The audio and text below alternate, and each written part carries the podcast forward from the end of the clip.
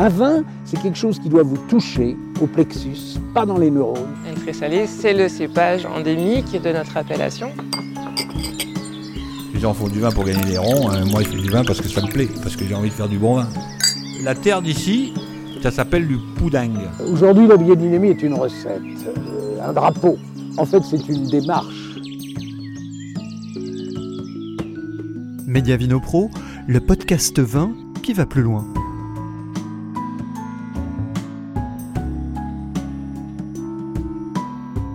Aux commandes de deux domaines des Baux-de-Provence, les terres blanches et la Valongue, Bertrand Malosy y a mis en place l'irrigation, un choix qui s'est imposé comme une nécessité afin de permettre à ces deux domaines de continuer l'aventure viticole.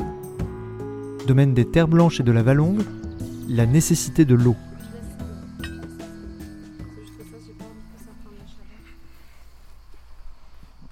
Alors Bertrand, bonjour et merci de nous recevoir à la Valongue. Vous y êtes euh, depuis euh, combien de temps sur ce domaine et quelles sont vos, vos fonctions ici? Alors, je suis directeur d'exploitation du, du domaine et je suis, je j'exerce depuis fin 2016, donc ce qui fait 5 ans et demi. Un domaine qui en compte à nouveau, si je puis dire, dans l'écosystème d'un petit peu où vous, vous travaillez, puisqu'il y a plusieurs domaines. hein. Si vous pouvez résumer un petit peu peut-être et nous présenter euh, la structure. Alors, les domaines appartiennent au groupe fiducial qui, qui possède quatre domaines viticoles, euh, un à Tavel, un à Châteauneuf-du-Pape et deux dans les Baux-de-Provence où nous nous trouvons. Donc, le domaine de la Valongue à Égalière et le domaine des Terres Blanches à Saint-Rémy-de-Provence. Et pour euh, ce qui concerne notre thématique, donc le, le domaine des terres blanches, c'est plus récent dans, dans l'histoire de Fiducial? Oui, euh, la Valongue a été acquis en, en 2008 et Terre Blanche en 2015. Donc, ça fait 7 ans que le, le Terre Blanche appartient au groupe. Donc vous pilotez ces différents euh, domaines et particularité euh, sur les quatre domaines ou seulement sur les deux domaines Baux, vous avez installé l'irrigation? Oui, on a installé du goutte à goutte, alors pas partout, mais presque partout, euh, parce qu'on a la possibilité de le faire. Donc la première raison à, à l'installation d'un système de goutte à goutte, c'est qu'il faut avoir la ressource en eau. On a la chance infinie d'avoir le canal des Alpines qui passe à proximité. Euh, le canal des Alpines qui est alimenté par l'eau de, de, de Serponçon et qui, et qui traverse finalement toutes les Alpilles. On est nous au début de ce canal, donc la ressource en eau est assez importante et ça nous a permis de, nous brancher pour euh, irriguer au goutte à goutte le domaine des terres blanches et le domaine de la Valongue. Alors c'est vrai que ça peut paraître euh, un peu bizarre de se dire qu'on arrose la vigne puisque la vigne est réputée pour être une culture méditerranéenne et pour être une culture qui, supporte le stress hydrique. Il se trouve qu'on a quand même une climatologie depuis euh, oh, une bonne quinzaine d'années, presque 20 ans, qui évolue de façon extrêmement préoccupante, puisqu'on on a des sécheresses qui sont de plus en plus marquées, on a des températures qui sont de plus en plus élevées, et même avec les cépages du sud, même avec des vieilles vignes, même avec des systèmes de culture qui privilégient un travail du sol et donc euh, une bonne activité du sol, eh ben, on a quand même besoin ponctuellement d'apporter de l'eau pour, euh, pour maintenir une certaine production et pour parfois aussi sauver la vigne qui, selon les cas, peut, euh, peut mourir si vraiment elle est, elle est soumise à des températures trop importantes. C'est une décision qui a été mûrie longuement. J'imagine que déjà ça représente un coût d'installation. Comment ça s'est passé dans le cheminement pour euh, arriver à cette conclusion? Ben, En fait, c'est aussi une expérience de, plusieurs années. C'est de se dire que quand on installe, par exemple, une jeune vigne maintenant, euh, en 2022, de nos jours, si on plante une jeune vigne en Provence, sans eau, ça devient vraiment très très très compliqué. Par exemple, en 2022, là, ça fait euh, plusieurs mois qu'on n'a pas eu de pluie significative. Euh, on est vraiment sur euh, une sécheresse qui dure. Et par exemple, une jeune vigne, là, sans goutte à goutte, euh, c'est inenvisageable, par exemple. Les vignes qui ont moins de 10 ans ou qui ont 15 ans, si elles n'ont pas d'eau, elles peuvent avoir du, du mal à produire. donc, le goutte à goutte permet d'a- d'approvisionner ponctuellement en eau au moment où la vigne en a besoin, en fonction aussi des réglementations des AOP, puisqu'il faut bien savoir qu'en IGP, donc euh, IGP c'est la classification ancien de 20 pays, on n'a pas de limitation en, irrigation, on peut arroser toute l'année si on veut. En AOP, l'irrigation est, de base interdite entre, entre guillemets, mais pratiquement chaque année, on obtient des dérogations pour arroser euh, à des périodes bien déterminées qui vont euh, des premiers symptômes de sécheresse avérés euh, jusqu'à la véraison. Donc là, par exemple, en 2022, qui est une année particulièrement extraordinaire d'un point de vue météorologique, l'autorisation a été obtenue dans bon nombre d'AOC dès le 10 juin, ce qui est du jamais vu parce que généralement c'est plutôt autour du 1er juillet. Mais cette année, euh, les, dates ont été avancées. Dans l'appellation Les Baux qui nous intéresse, on, attend l'autorisation puisqu'elle devrait pas tarder, elle est dans les tuyaux. La présidente du syndicat euh, de, de, l'ODG Les Baux s'occupe de cela parce qu'il faut quand même euh, qu'un technicien passe, constate... pour le justifier. Voilà, constate qu'il y a un déficit hydrique de façon à ce que l'INAO soit activé et puisse donner l'autorisation. Enfin, cette autorisation, elle a été obtenue en Cotodex, en, en, Lirac, en Tavel, en Châteauneuf-du-Pape, partout, parce que les conditions du millésime font que euh, la sécheresse euh, est durablement installée cette année. Sur l'appellation des Baux-de-Provence, vous êtes euh, nombreux à pratiquer cette irrigation ou c'est quelque chose d'assez neuf? Tout ce, comme je vous disais tout à l'heure, nous, c'est une, irrigation d'opportunité puisqu'on a la possibilité d'arroser, on a de l'eau. Euh, c'est dans ce sens-là qu'il faut prendre le problème. Il y a toute une partie des Alpes, notamment le côté sud, qui ne sont pas euh, euh, traversés par le... Enfin, les canaux sont, sont trop loin pour, pour qu'ils soient branchés. Donc, de fait, malheureusement, ils ne peuvent pas arroser. si vous avez les domaines qui sont à proximité du canal, que je connais, irriguent tous, puisque c'est quand même maintenant une, vraie nécessité pour la vigne et c'est une vraie préoccupation pour, euh, pour tous les viticulteurs. C'est un investissement lourd que d'équiper euh, des parcelles pour l'irrigation? L'investissement en goutte à goutte proprement dit n'est pas si élevé que ça. Par contre, c'est tout le système de pompage, les tuyaux, les tuyaux d'amener d'eau, l'entretien de toute cette installation qui nécessite beaucoup de, main-d'œuvre et donc effectivement des coûts d'entretien qui sont importants.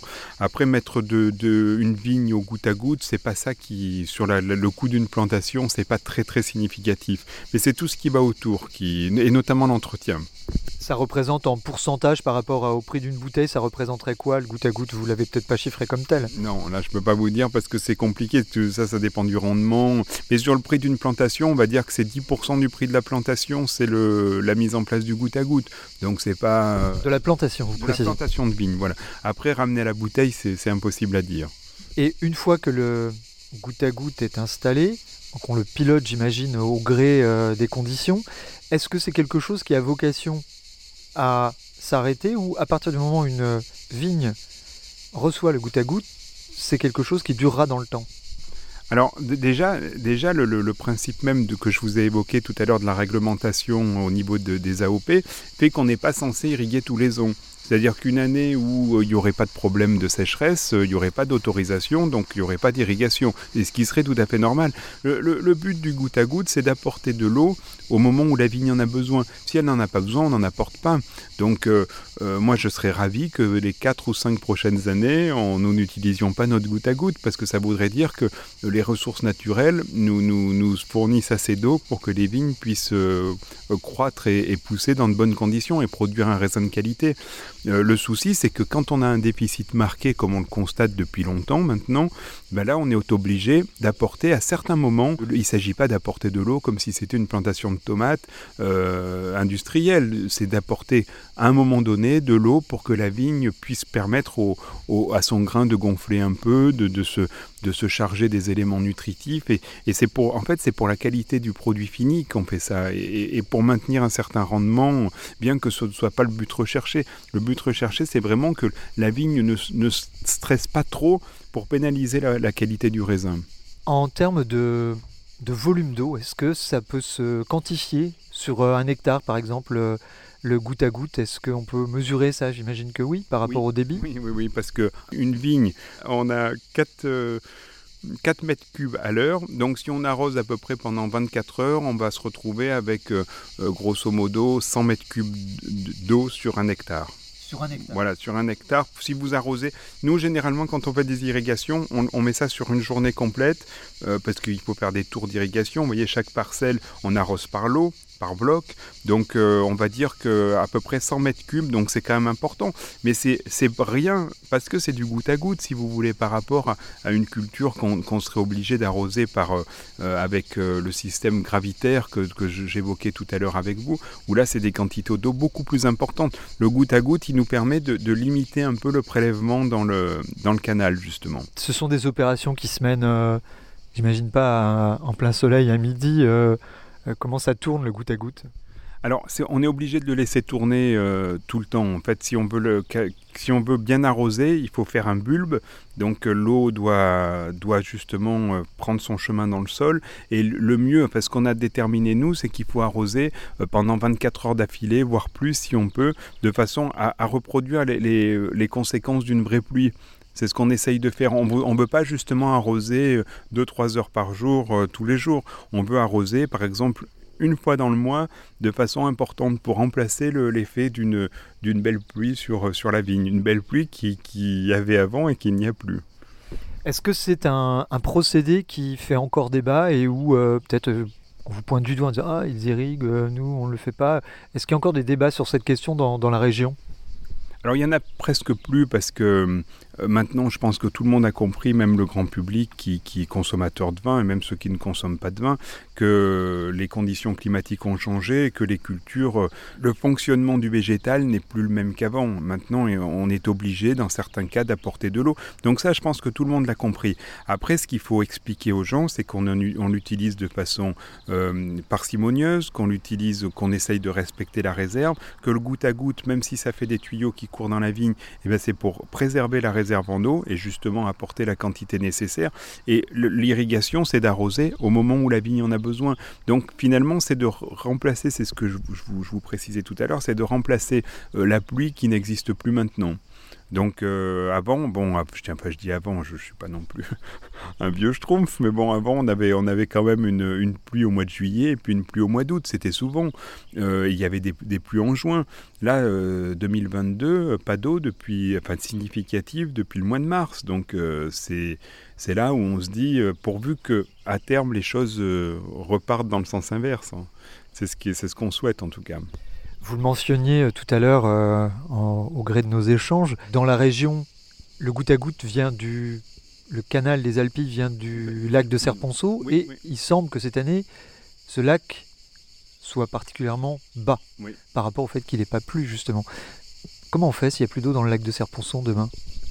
Alors, qu'il n'y ait plus d'eau, je pense que c'est impossible parce qu'ils sont, je pense, obligés de maintenir une, certaine quantité minimale. Euh, mais là, le, les échos que j'ai eus faisaient dire qu'on on, était, on avait déjà atteint un seuil assez critique, assez bas.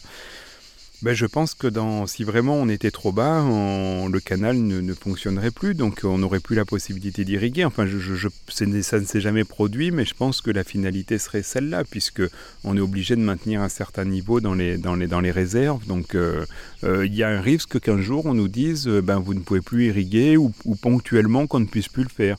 Donc, ben, il faudra s'adapter encore à ces, à ces nouvelles situations, si tant est qu'elles se présentent.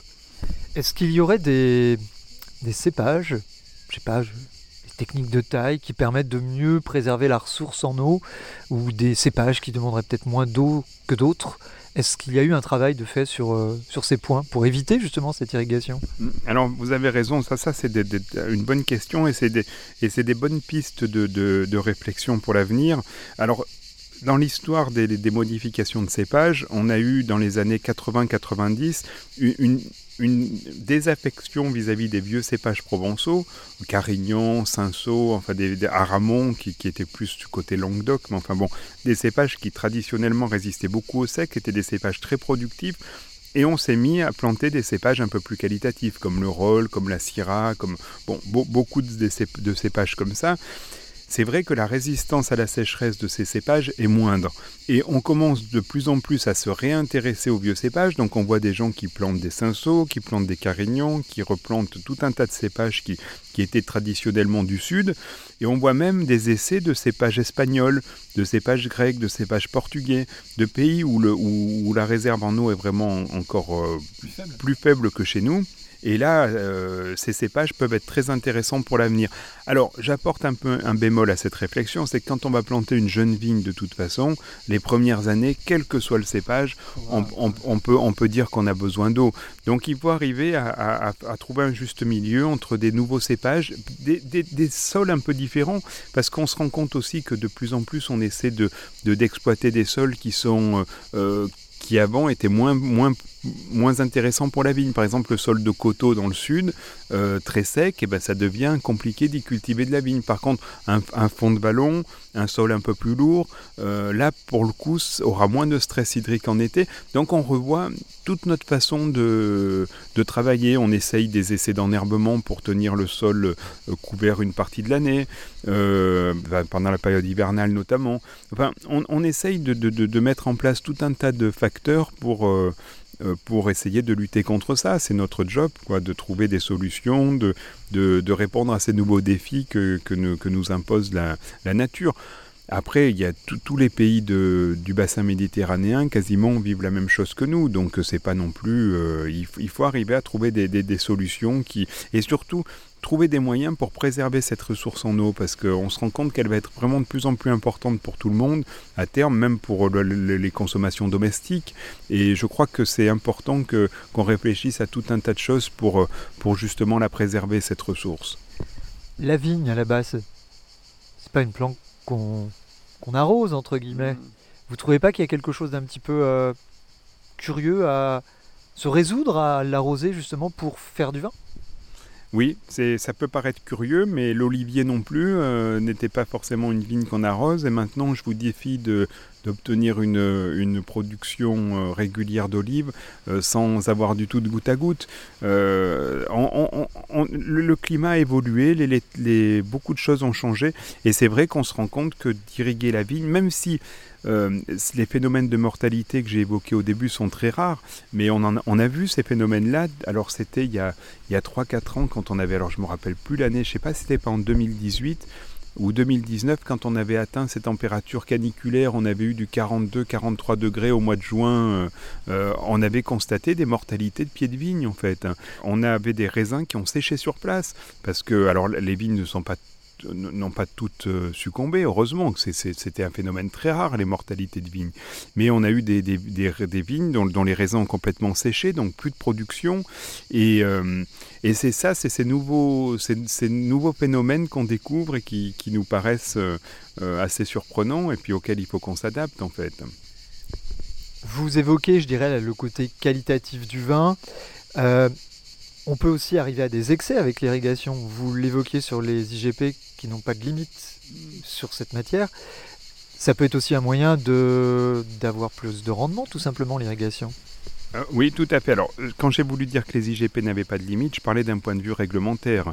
Euh, je ne je, sais pas moi d'aller juger ce que les gens mettent. Je pense que beaucoup de vignerons, d'ailleurs, mettent la, quantité d'eau qu'il faut au moment où il faut. Mais enfin, je parlais d'un point de vue réglementaire. Effectivement, il n'y a pas les limites qu'on peut trouver dans, dans, dans, dans, l'AOC. C'est comme les engrais, c'est comme beaucoup de choses, c'est comme la taille, quand elles sont mal. L'eau est un moyen effectivement d'obtenir plus. Bon, généralement, euh, c'est pas forcément dans les cuvées les plus qualitatives qu'on constate ce genre d'excès, entre guillemets. Donc, si on veut chercher à, faire des rendements énormes, bah, généralement, on va se retrouver avec un vin euh, assez standard. Hein. donc, euh, euh, l'irrigation dans, dans, une viticulture de qualité ou de, voire même de très haute qualité, elle doit se résumer à, la quantité strictement nécessaire à la vigne. C'est pas, comme je vous disais tout à l'heure, c'est pas pour faire des tomates ou des, ou des abricots ou des pêches. C'est vraiment pour avoir un produit, le raisin, qui reste quand même l'expression d'un terroir, l'expression d'une vigne, l'expression d'un climat. Euh, et, qui, et c'est ça qui fait la magie du vin. Donc il faut surtout pas euh, se retrouver avec un excès inverse de, de, vignes qui sont hyper productives. Un vigneron me disait euh, récemment, si on commence l'irrigation, on est obligé de le faire tout le temps puisque le système racinaire ne va pas plonger comme il plonge normalement. Qu'est-ce que vous répondez à ça? C'est pas faux, hein. effectivement, si on, si on habitue trop la vigne à l'irrigation, euh, on peut avoir ce phénomène-là. C'est pour ça que nous, on essaye de reproduire l'effet d'une bonne pluie. C'est pour ça qu'on essaie d'arroser assez longtemps quand on arrose, d'arroser 24, 48 heures si possible, pour justement euh, créer un bulbe dans le sol, un bulbe d'eau, et justement pousser les racines à, descendre euh, dans ce bulbe. Et on veut à tout prix éviter le, le, le phénomène où les racines resteraient en surface et effectivement après au moindre au moindre coup de sec, les vignes deviendraient jaunes, euh, perdraient leurs feuilles et seraient complètement habituées, seraient sous perfusion en fait. C'est ce qu'on veut éviter. Mais c'est un risque. Ce, vigneron dont que vous évoquez a raison de, faire état de ce risque qui existe. Donc c'est à, nous de faire attention en arrosant, de, le faire de façon parcimonieuse. Est-ce que c'est quelque chose qui doit être particulièrement contrôlé euh, euh, pour justement ne pas arriver à des excès derrière? Moi, je ne suis pas trop pour une, administration hypertrophiée qui vient contrôler le, tout ce que font les vignerons. Je pense que le juge de paix, c'est le vin, c'est la bouteille, c'est ce qu'on vend, c'est ce qu'on produit, c'est ce qu'on fait déguster aux gens si on arrose trop, le vin sera pas bon. Si on n'arrose pas assez, eh ben, on aura des problèmes de, sur les vignes, des problèmes de, constitution des raisins, de toutes ces choses-là. Il faut trouver un juste milieu et c'est le produit qu'on vend ensuite qui va permettre de, de, mettre tout le monde d'accord en fait. Contrôler pour contrôler, je ne sais pas si ça a beaucoup d'intérêt. D'ailleurs, c'est déjà contrôlé, puisque les, dans les AOP, je parle, puisque les les organismes de contrôle, justement, qui dépendent des, syndicats d'appellation, euh, enfin qui dépendent, qui, travaillent en concert avec les syndicats d'appellation, euh, contrôlent les cahiers des charges et, dont l'irrigation fait partie. Donc euh, c'est déjà des postes qui sont contrôlés. Mais moi, je suis pas trop pour d'apporter toujours plus de contrôle. Je pense que chacun doit, doit travailler au, au mieux pour l'intérêt de, de, de, ses clients finalement, parce que euh, le, le, plaisir dans le vin, c'est de faire plaisir aux gens qui goûtent nos bouteilles. Euh, faire, du, faire de la bibine, ça n'a pas beaucoup d'intérêt en fait. Vous l'avez installé euh, il y a combien de temps au domaine de la Valongue et au domaine des Terres Blanches? Alors la Valongue c'est très récent puisque on avait une possibilité d'arroser mais que, que, quelques hectares parce qu'on n'avait pas la ressource en eau nécessaire. Euh, depuis ah, depuis l'année dernière, depuis 2020, on a fait des, gros travaux d'alimentation euh, et on, s'est connecté au canal. On a suivi la route sur 2,5 km et on a, on a réussi à faire venir l'eau du canal. Bon, on a demandé toutes les autorisations nécessaires qu'on a obtenues, c'est très bien. Et maintenant, on peut arroser 40 hectares depuis l'année dernière seulement. Terre Blanche, qui est bordée par le canal des Alpines, a eu moins de difficultés. On a mis l'irrigation en 2017. Et depuis que vous avez installé ces systèmes sur les deux domaines, vous la pratiquez tous les ans, l'irrigation? Alors la Valongue, c'est la première année qu'on l'applique, puisque l'année dernière, l'installation a dû être euh, mise en route euh, pratiquement pour, euh, pour le mois de juillet. Donc on, a arrosé un petit peu l'année dernière. c'était donc c'était la première année, c'était en 2021. Et cette année, ben, on, a, on, a, arrosé déjà en IGP et on attend l'autorisation de la OP Les Beaux pour, pour commencer à, à, irriguer aussi, puisque la vigne en a quand même vraiment besoin. à Terre Blanche, je crois que pratiquement toutes les années, euh, peut-être à l'exception d'une, on a eu besoin d'arroser au mois de juillet. Oui, tout à fait. Et toutes les vignes sont. Ça s'est systématisé l'irrigation en fait. Toutes les vignes sont équipées de, goutte à goutte. Non, on n'a pas équipé les vieilles vignes, celles qui étaient prévues dans des plans d'arrachage euh, assez proches, proches, on les a pas équipées. Des vieilles vignes qui étaient bien enracinées, on les a pas équipées non plus. Mais toutes les vignes qui avaient entre euh, bah, 0 et 15 ans, celles-là, on, les a, on les a équipées. L'irrigation, ça a longtemps été tabou dans le monde euh, du vin. Aujourd'hui, c'est plus du tout le cas? Ben, ça l'est de moins en moins, puisque il suffit d'allumer la télé maintenant. Heureusement, il y a suffisamment de, reportages et tout ça qui alertent les gens sur les euh, sur l'évolution climatique et l'évolution de l'hydrogrométrie euh, qu'il y a dans les sols. Euh, donc effectivement, c'est plus un sujet tabou. Après, on est dans le sud, donc arrosé dans le nord de la France, dans les zones septentrionales Je ne sais pas si ça a beaucoup d'intérêt pour l'instant. Je n'ai pas de vigne là-bas, je je peux pas tellement juger. Mais j'espère qu'ils n'auront jamais besoin d'arroser, que le, la, pluviométrie naturelle leur permettra de continuer.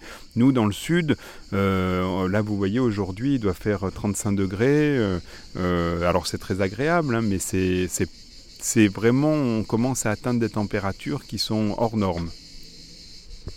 Donc pour vous, il n'y a pas d'échappatoire à ce système en fait non, non, vous avez. Euh, quand on a la possibilité d'arroser, euh, je pense que c'est une bonne chose de pouvoir le faire. Quand on n'a pas la possibilité de le faire, on est, malheureusement obligé de s'en passer. Euh, par contre, je crois qu'il ne faut pas négliger non plus les études sur les nouveaux cépages dont on parlait tout à l'heure. Il ne faut pas négliger le travail du sol qui nous permet, certains aspects du travail du sol qui nous permettent de, limiter la consommation d'eau et de, et de permettre à la vigne de garder de l'eau dans le sol. Euh, il y a tout un tas de facteurs qui rentrent en ligne de compte, pas simplement, euh, euh, pas simplement le arroser à tout prix. c'est un ensemble de, phénomènes avec lesquels il faut travailler. Est-ce que des systèmes de taille aussi, avec peut-être des protections au niveau du feuillage particulières, permettraient aussi d'atténuer un peu l'impact du soleil? Alors, euh, des protections, c'est compliqué parce que là, vous allez, on, va, on va rentrer avec des, comme on va en Espagne par exemple, où des panneaux solaires sont installés au-dessus des vignes pour, pour justement apporter de l'ombre aux vignes. Là, on rentre après à la frontière d'un autre débat, c'est avec l'INAO, les appellations d'origine, l'interventionnisme extérieur. Je ne sais pas si ce serait une bonne chose, mais euh, c'est peut-être des choses auxquelles il faudra réfléchir, mais je je ne suis pas certain, j'espère qu'on n'en arrivera jamais là, d'être obligé de, bâcher les vignes pour éviter qu'elles soient trop, trop exposées aux rayons. Après, en ce qui concerne la taille, elle a surtout un, effet, la taille, pour diminuer ou augmenter la vigueur. Donc forcément, il y, a, une relation avec la réserve en eau. Mais je suis pas certain, à part si on, réfléchit à des modes de conduite très particuliers et très différents, mais ce que je connais aujourd'hui, qui est beaucoup de choses qui permettent de limiter la consommation d'eau. Euh, je j'en connais pas. Par contre, effectivement, euh, euh, couvrir les vignes, on le voit dans certains pays. Comme je vous dis, j'espère qu'on n'en arrivera pas là. Ou des systèmes peut-être un petit peu plus naturels. Je sais quand l'année dernière en Corse, on avait rencontré un, domaine qui faisait des expérimentations avec des arbres qui n'amenaient pas de concurrence aux vignes, mais qui permettaient d'avoir de l'ombre et de garder de la fraîcheur justement.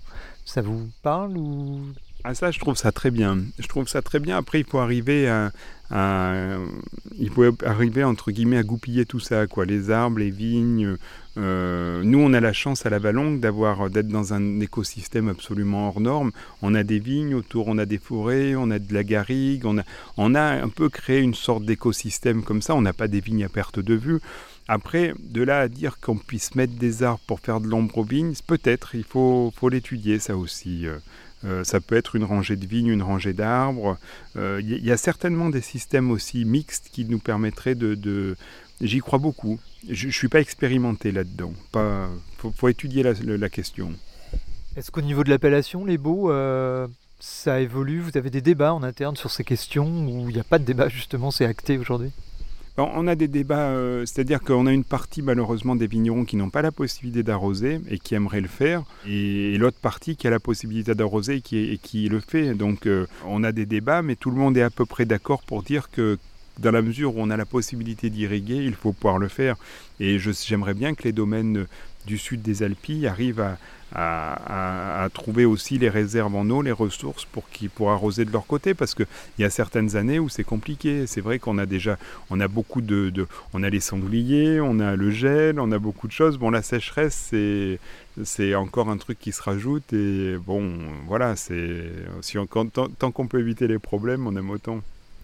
Donc l'avenir va être à la recherche de l'eau pour faire du vin. Oui, l'avenir va être à la recherche de l'eau, oui, à utiliser les ressources d'eau, notamment les ressources de, des canaux, parce qu'on a quand même la chance en Provence d'avoir eu ces canaux qui ont été qui ont été bâtis il y a 100, 120 ans et qui nous permettent d'avoir quand même tous les fruits, les légumes et, tout ça qu'on peut avoir en Provence. Donc euh, tous ces canaux et, les foins de crocs et, euh, en fait l'agriculture elle est, elle est quasiment indissociable avec la présence d'eau un peu partout et, c'est ce qui nous a permis, c'est ce qui a permis à la Provence d'être aussi luxuriante en termes au niveau agricole. Après, euh, le vin, effectivement, euh, depuis quelques années, on se rend compte que c'est aussi important Et effectivement, la viticulture méridionale est assez indissociable de la, de la, de la présence d'eau. Ben, je vous remercie Bertrand. Et on se retrouve dans quelques temps, euh, voir comment tout ça a évolué, j'espère Ouais. positivement. D'accord, merci à vous et, et au plaisir. Merci, au revoir. Domaine des terres blanches et de la Valongue, la nécessité de l'eau. C'était un reportage de Fabrice Tessier, mixage Maekubo. Ce podcast est disponible à la réécoute sur les plateformes Spotify, Deezer et Apple Podcast.